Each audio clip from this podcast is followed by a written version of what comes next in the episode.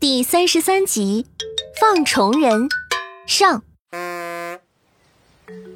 在值班室住了一晚后，科科一行便与管理员告了别，精神焕发的往露营点走去。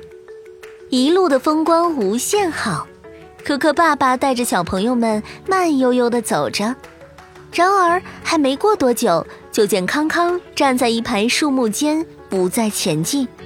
康康。你不会又累了吧？唉，从值班室到这里，我们才休息了两次，我走不动了，再休息一下嘛。康康说着，两眼带着乞求的目光看向可可爸爸。可可爸爸无奈的笑笑，安排小朋友们原地休息。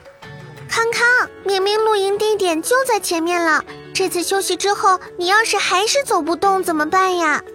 安安说着，往一旁的木椅走去。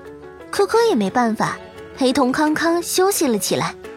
这时，树林下方的石板路上走来了身穿园区工作服的陆阿姨。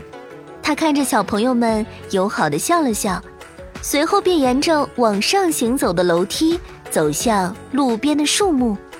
叔叔，安安，可可哥哥，你们快看，这陆阿姨在树边做什么呢？大家被康康提醒，都向陆阿姨所在的方向投去了目光。只见陆阿姨在包里摸出了一个塑料管，然后将塑料管对着树干抖了抖，像是在往上面放着什么东西。不一会儿，陆阿姨已经重复着同样的动作走过了一排树木。走，我们去看看吧。好奇心旺盛的康康。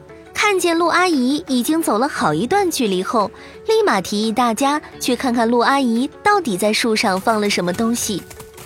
科科和安安也在好奇中，这下都共同响应康康，小跑着来到那棵树前。科科爸爸在木椅上坐着，看着三个小朋友正好奇地打量着树干。天哪，怎么那么多虫子？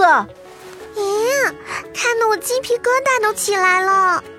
之前我们来的路上，那些树可没这么多虫，难道是陆阿姨放上去的？康康，你别乱猜，有可能是这棵树生病了呢。我去前面几个看看。科科在安安和康康的交流中一言不发，他正在仔细地辨识着树干上的虫。这些虫非常的小巧，通体是橙红色，一定是陆阿姨放的。好像前面查看完树木情况的康康又快步跑了回来，一脸笃定。康康，你在前面的树上看见什么了？虫子，跟这棵树上完全一样的虫子。